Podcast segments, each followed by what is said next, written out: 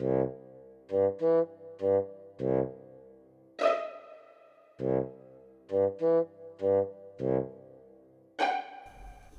everyone, this is Emma.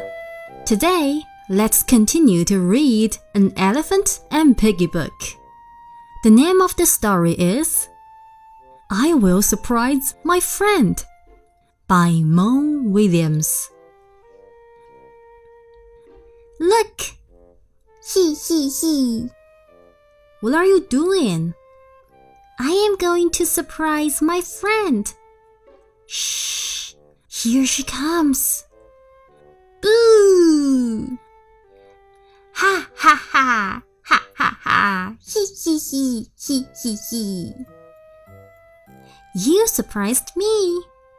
I did. Let's do that again. Okay. Mm. I have an idea. We could surprise each other.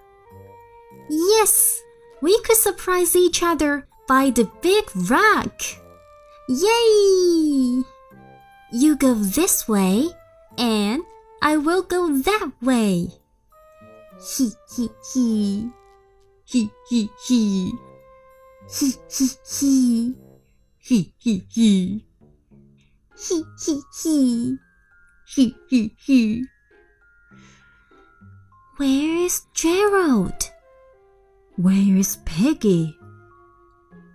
He's not here. She is not here. Where can my friend be? I will look on the other side of the rock. She's not there. He's not there. Oh no. Maybe Piggy's lost and about to fall off a cliff. Or maybe a giant bird grabbed Piggy and flew off with her. Or maybe a scary, scary monster is trying to eat her right now. Poor Piggy. Maybe Gerald got hungry for lunch. Piggy must be saved. I am hungry for lunch. I must save her. I will get lunch. I will save you, Piggy. Lunchtime.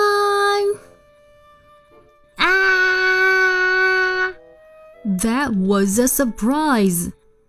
A big surprise. Plop, plunk. Next time, let's play tag. Deal. Alright, that's the story. Thanks for listening. See you next time. Bye bye. 爸爸妈妈、小朋友们，欢迎关注“爱马读绘本”微信公众号。